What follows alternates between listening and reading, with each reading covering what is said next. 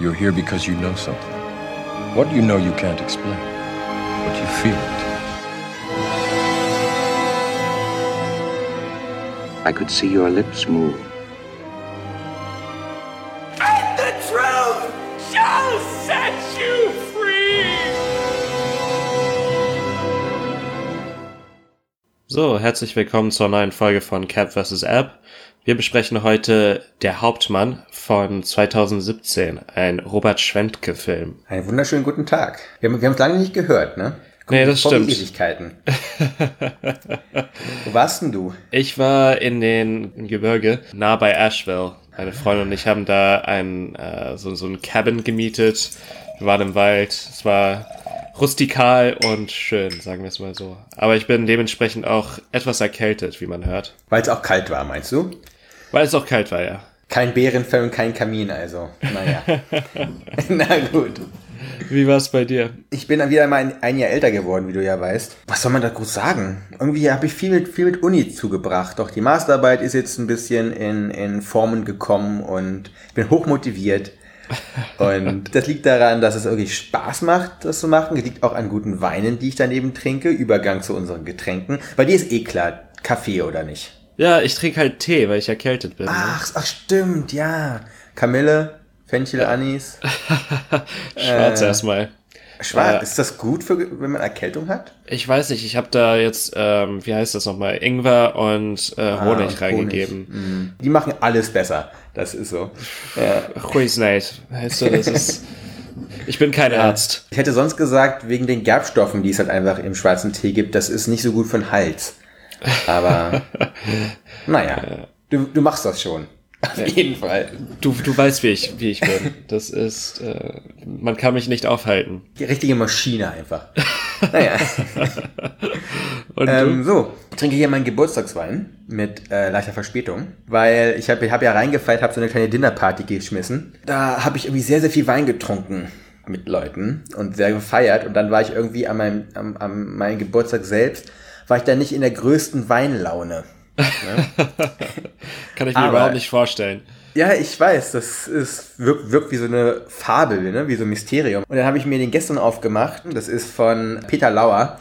Das Fast 15, die stören. Ein unfassbar toller Wein. Das ist so perfektes Spiel aus Säure, die relativ hoch ist und auch einer schönen Fruchtsüße. Und vielleicht ist das der Übergang zu, zu unserem Film. Weil ich glaube, jetzt haben wir Folge 26 und ich glaube, das ist das erste Mal, dass wir einen Film haben, wo wir wahrscheinlich diesmal nicht der gleichen Meinung sind. Kann das sein? Naja, es gab immer mal wieder so Meinungsunterschiede. Äh, es gab so in ganz gewissen Aspekten manchmal, ähm, wo wir uns unterschieden haben in der Betrachtung. Aber ich glaube, weil ich finde diesen Film gut und du findest den Film schlecht. So würde ich das auf jeden Fall aus den Bullet Points rauslesen. Stimmt das? Oder?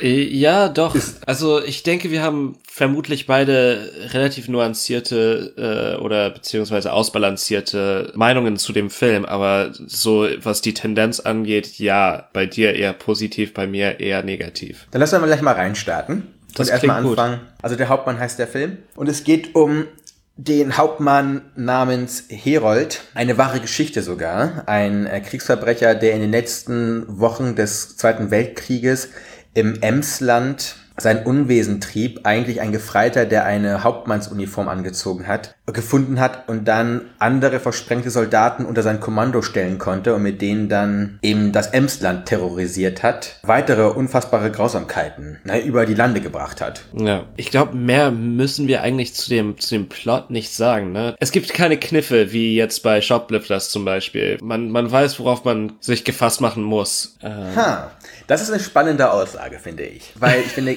also, weil ich finde, der Film hat Kniffe. Die sind jetzt nicht im Plot ersichtlich, aber in der, was der Film da am Ende macht, da Ja. sind auf jeden Fall für mich Kniffe vorhanden. Ästhetisch ist das eine, ich habe so geschrieben Tour de Force, obwohl das durchbrochen ist von sehr ruhigen und stillen Momenten. Äh, warum das ein besonderer Kriegsfilm ist, liegt für mich am Handlungsort, der diese Stille bedingt. Wir sind nämlich nicht, was ja sonst immer so das große Ding ist bei Zweiter Weltkriegsfilmen, dass sich der Blick immer nach Berlin richtet, ne? immer Führerbunker, ne? immer Reichstag, die Bilder kennen wir alle. Aber hier geht es darum, dass wir in einer Moorlandschaft sind, irgendwie nahe der niederländischen Grenze und dass ein komplett anderer Blick mal ist auf einen Krieg, den ich so noch nicht gesehen habe, mal in diese Peripherie aus einem Film aus Deutschland, der diesen Blick mal woanders hinlenkt, außer eben zu Adolf Hitler. Da hast du eben diese menschenleere Gegend. Die Bewohner in Dörfern, die bleiben eh in den Häusern, die irgendwie nicht den Schergen da in die Hände fallen, weil es halt ein No Man's Land ist. Ein rechtsfreier Raum. Das, das Interessante ist eben auch, dass dieser, dass dieser Faschismus so virulent ist und so anpassungsfähig ist, auch an diese Anarchie, die da herrscht, dass praktisch diese Uniform immer noch was bedeutet und dass die Leute praktisch immer noch bereit sind, Gehorsam zu leisten, obwohl jedem klar ist, dass der Krieg schon verloren ist und dass die Umstände sich massiv umwälzen werden. Wird auch angedeutet zum Ende des Films hin, dass dieses faschistische Gedanke Gedankengut diese faschistische Ausrichtung überdauern wird, überstehen wird und sich praktisch auch in demokratischeren Verhältnissen untergründig verbreiten. Ja, obwohl ich glaube, das Conclusio von diesem Verteidiger war, dass sie halt so eine Elitetruppe machen wollen, um reformatorische Kraft zu entwickeln, wenn danach erstmal die Sieger denken, dass sie, dass sie gesiegt haben. Nicht der Persilschein in dem Sinne, was ja wirklich passiert ist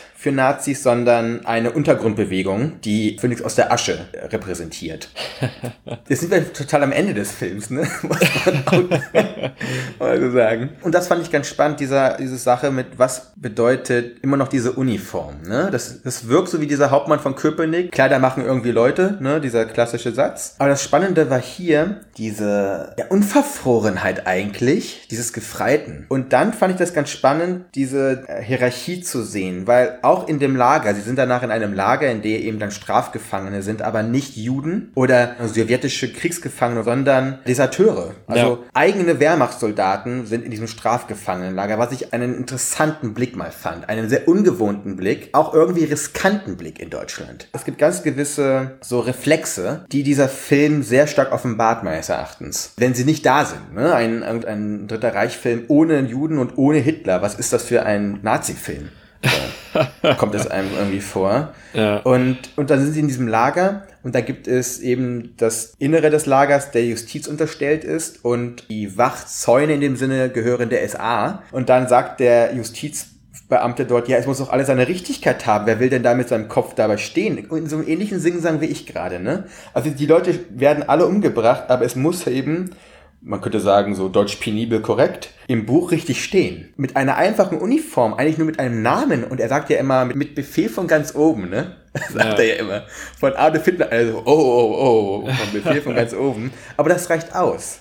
Weil genauso wie die Legitimation nicht vorhanden ist, Menschen umzubringen, reicht auch schon diese einfache, das einfache Lippenbekenntnis eigentlich aus, diesen Gewaltexzess oder diesen Mordexzess zu rechtfertigen. Also es gibt jetzt mehrere Punkte, auf die ich eingehen möchte. Ähm, Stichpunkt Mordexzess oder Gewaltorgie. Darauf komme ich noch zu sprechen. Aber erstmal will ich mich an das, was du ganz am Anfang gesagt hast, wenden nochmal. Nämlich, dass das ein Historienfilm ist und dass das auf wahre Begebenheiten basiert. Das ist eine Gradlinienwanderung, die man vornehmen muss, weil wir haben sowas wie Inglorious Bastards, was ja Popcorn-Umgang mit, äh, mit Zweiter Weltkrieg darstellt. Also diese ernst äh, auch irgendwo Oscar-verdächtigen Filme, die, wo immer am Vorspann dann steht, basiert auf wahre Begebenheiten und dann am Ende des Abspanns kommt dann immer so vier, fünf Zeilen, wo dann steht so, äh, und das macht der und der heute und den und dem haben sie eine, eine, den Orden des, was weiß ich, gegeben. Auf jeden Fall, das finde ich immer relativ banal, vielleicht auch äh, irgendwo hat das keine Aussagekraft. Das ist dann für mich zu, zu beruhigend zu sagen, so, das ist ein Einzelfall gewesen. Wenn versucht wird darzustellen, was, oder vielleicht wird da suggeriert, dass das die Norm gewesen ist. Weißt du, diese, diese Brutalität. Und ich glaube, dahin wollte auch Schwentke. Und das dann praktisch, diesen Abspann zu machen,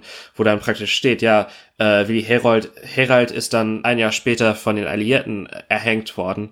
Das klingt dann zu sehr nach Einzelschicksal, weißt du, was ich meine? Und das raubt dann die ganze Kraft Kraft, die der Film sonst hätte, als Aussage über eben äh, Brutalität, über Hierarchie und über Machtverhältnisse. Es ist spannend, dass wir anscheinend diesen Endtitel unterschiedlich gelesen haben, weil ich habe genau das Gegenteil darin gesehen. Man vergisst, wenn man sich jetzt nicht mit diese mit der wahren Geschichte äh, auseinandersetzt, dass es wirklich eine wahre Geschichte gewesen ist. Ich glaube, das vergisst man in dem in dem Film, weil es gibt sehr absurde Momente Mhm. Ähm, die schon, die fast schon so Comic, also so Comic-Slapstick-artig sind. Ich sag nur ein SA-Mann und eine Bombe. Also das ist, äh, das ist schon fast brachial lustig irgendwie. Mhm. Auf eine ganz eigene Art. Aber es gab in diesem ganzen Abspann, ich würde, ich gebe dir recht mit diesen ersten Sätzen. Die ersten Absätze, die hätte nicht gebraucht, ne? Mit dem, er hat sich dann in Widersprüche verschickt und Co. Aber ich fand den letzten Satz, den fand ich wirkmächtig. Er war 21 Jahre alt, steht da nämlich.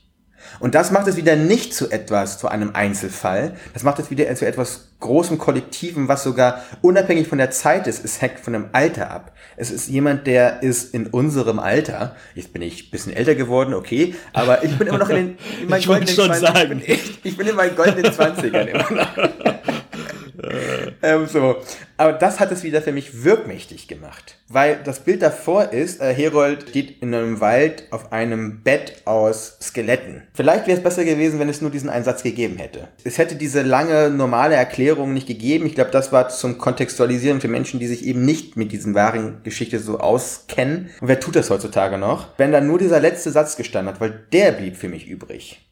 So, und dann kommt der Endcredit, wo das Schnellgericht Herold in ihrem Wagen, mit dem sie ja äh, auch im Film durch die Gegend fahren, durch das heutige Gera fahren. Das war ja einer der Drehorte auch gewesen. Mhm. Also 2017er oder 2016er Gera, also schöner Sommertag, Bijou Brigitte und Rossmann und Chibo und was da, ne? Die klassischen mhm. Stadtfassaden, fährt da diese, diese, diese, was war das?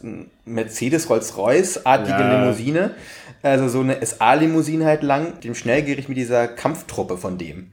So, das war dann so, oh, krass. Ja, alle, alle schön mit so. Stahlhelm aufgesetzt und so weiter und so fort. Und die, sie kontrollieren dann die Passanten, die praktisch in ihrer modernen, genau. gegenwärtigen Kleidung da sitzen und äh, Sonntagsspaziergang machen. Also an diesem Punkt würde ich dann das nicht sagen, dass das abgedroschen ist, sondern dieser eine Satz macht für mich den Unterschied. Hm. So.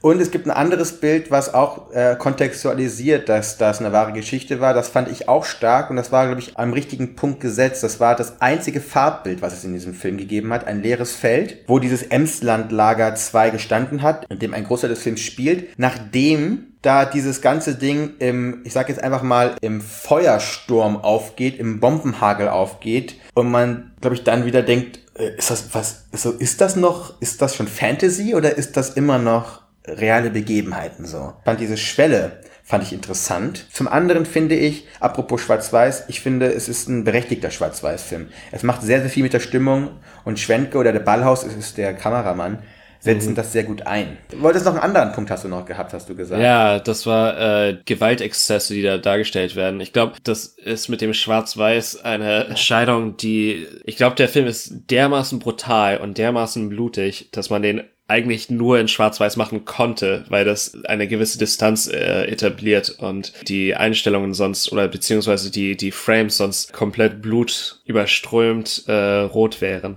Dann hättest du einen Tarantino gehabt, ne? Vielleicht, ja. Also die eine Szene mit der Flak, das ist schon. das Boah, ist. Das ist ja. Tarantino-like. Also sorry, ich habe sorry, ich habe gerade gelacht. Also das ist überhaupt nicht zum Lachen. Aber also guckt euch den vielleicht an, dann wisst ihr, warum man da lachen muss. Es provoziert so ein Lachen. Es gibt auch verschiedene Arten zu lachen. Ne? Also es ist es gibt natürlich dieses, dieses humoristische, das äh, haben wir oft genug besprochen, ne, mit äh, Buster Keaton und so weiter und so fort. Äh, aber manchmal muss man lachen, um eben so so eine gewisse, um die Situation zu entladen. Ich glaube, das mhm.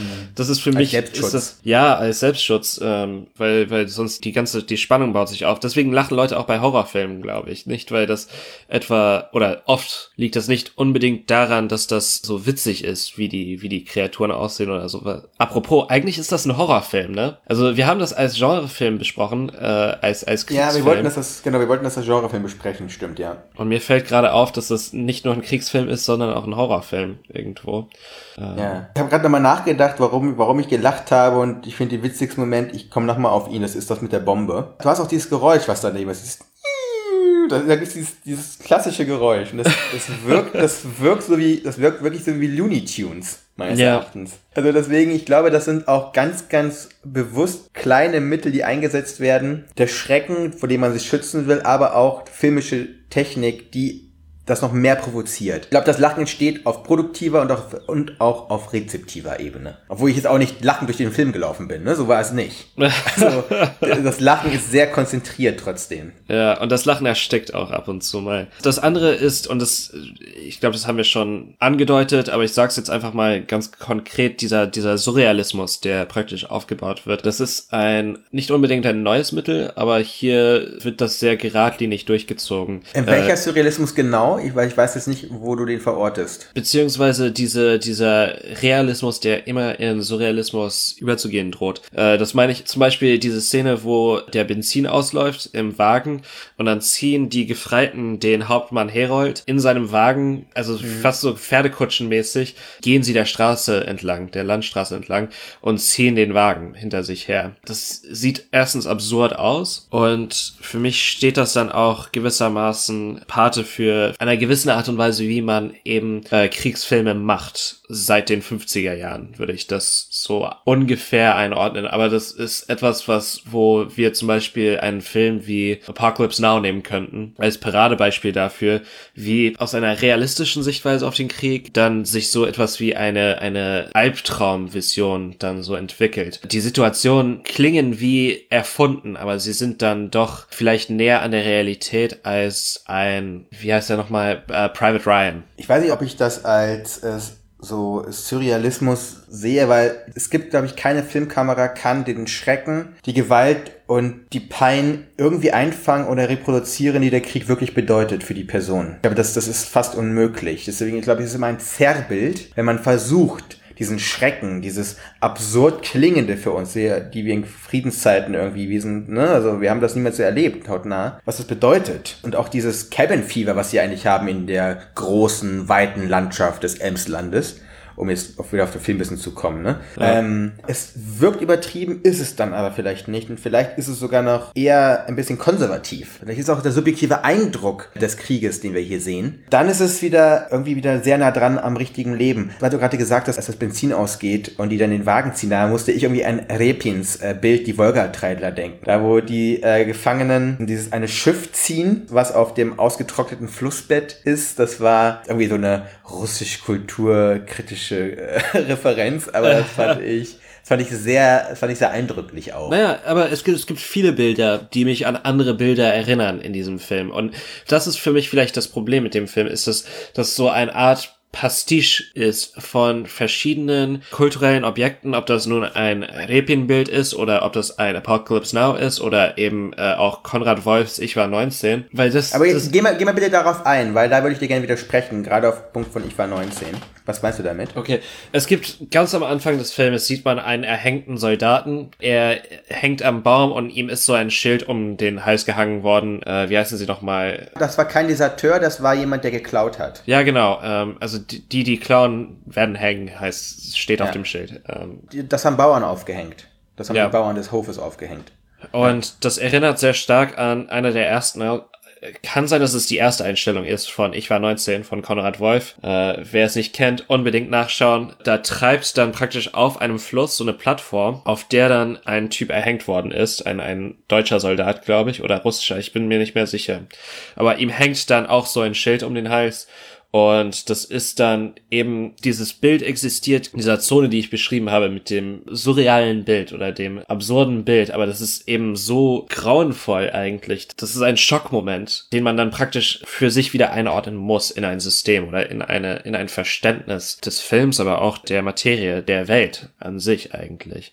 Dieses Bild, das in Ich war 19 so schockierend ist, wiederverwertet für diesen Film wo er eben nicht mehr schockiert und nicht mehr dieses Potenzial entwickeln kann, weil der Film einfach eine Abfolge dieser Momente ist. Es wirkte immer so, als würde das Schrecken äh, in einem parallelen Universum irgendwie äh, äh, existieren. Kommen wir nochmal zu dem Lynchmord. Ich habe den eher im Augen, ich habe den eher im Augenwinkel gesehen, weil das ist in tiefschwarzer Nacht hängt der Typ am Baum. Was dann Schwentke damit macht, er benutzt diesen, diesen Lynchmord nochmal. Als Herold mit Freitag nochmal zu diesem Bauernhaus fährt und danach die anderen versprengten bzw. desertierenden Soldaten dort sieht, wie sie diese Bauern drangsalieren. Und da sitzt diese Leiche auf dem, auf dem, auf der Couch. Bedeutet, er macht daraus mehr. Also er macht es sogar noch größer. Das ist dann natürlich ein surrealer Moment, warum die Soldaten diese Leiche da auf das, auf das Bett setzen. Ja. Und ich glaube, diese Bilder gibt es immer wieder in den Filmen, weil es diese Taten wirklich gab. Deswegen kommen die immer wieder. Aber dafür im Großen und Ganzen hat der Film für mich nicht diese typischen Trigger eines Zweiten Weltkriegsfilms eben bedient, weil er uns ein anderes Setting zeigt, eine andere Erzählung, aber mit den gleichen Mechanismen des Todes und des Schreckens. Und die laufen eben einfach auf der gleichen Spur ab. Hm. Wir haben ja auch gesagt jetzt, Krieg ist Hölle, Krieg ist, das, das sind so diese, diese Klischees. Wir, wir kennen uns damit nicht aus. Ich glaube, Krieg ist nie Kindergarten. Krieg ist nie Kindergarten, nein. Äh, Worauf willst du hinaus? Frage ich jetzt.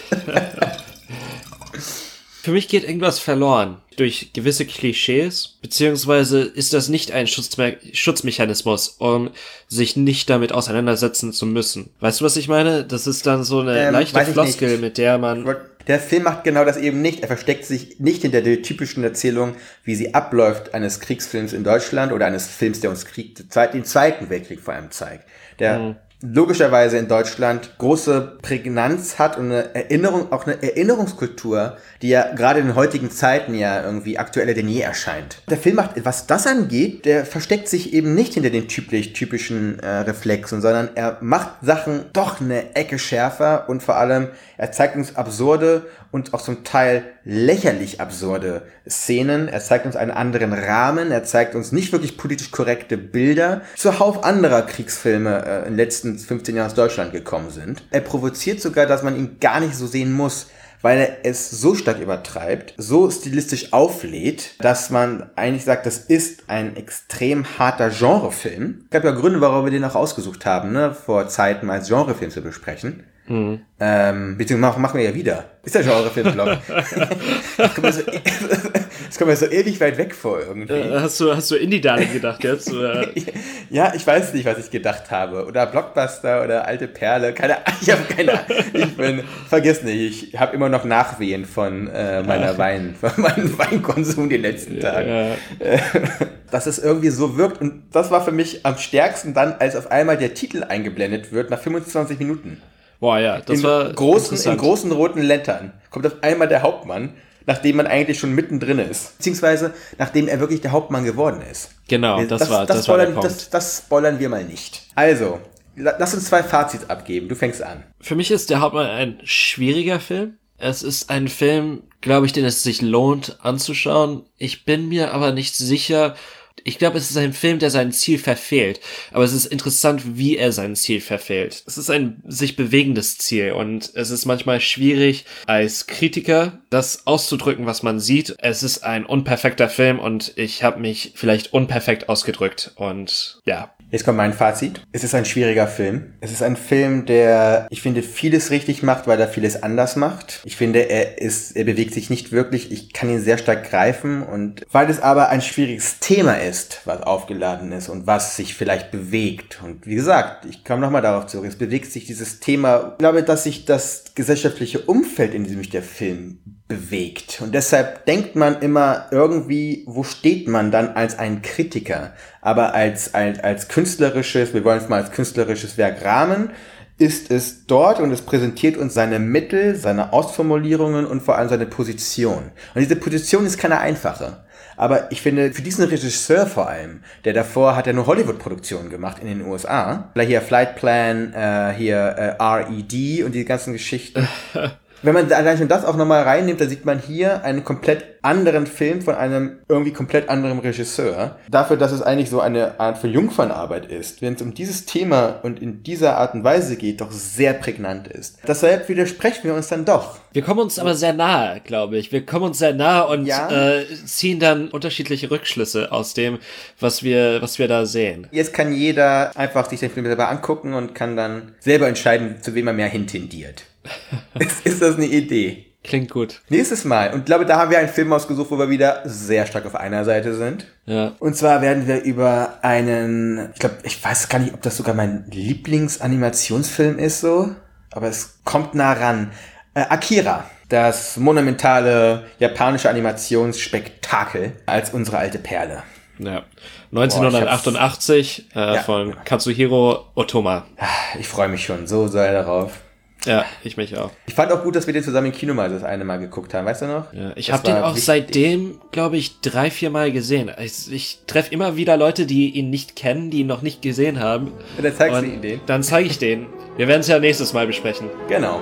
Dann bis dann. So dann, au revoir.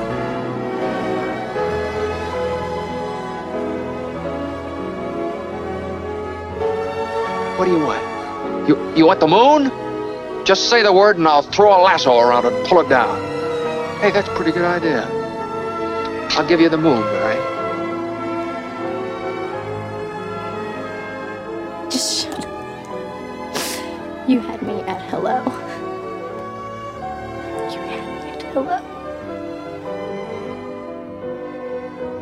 You should be kissed and often, and by someone who knows how.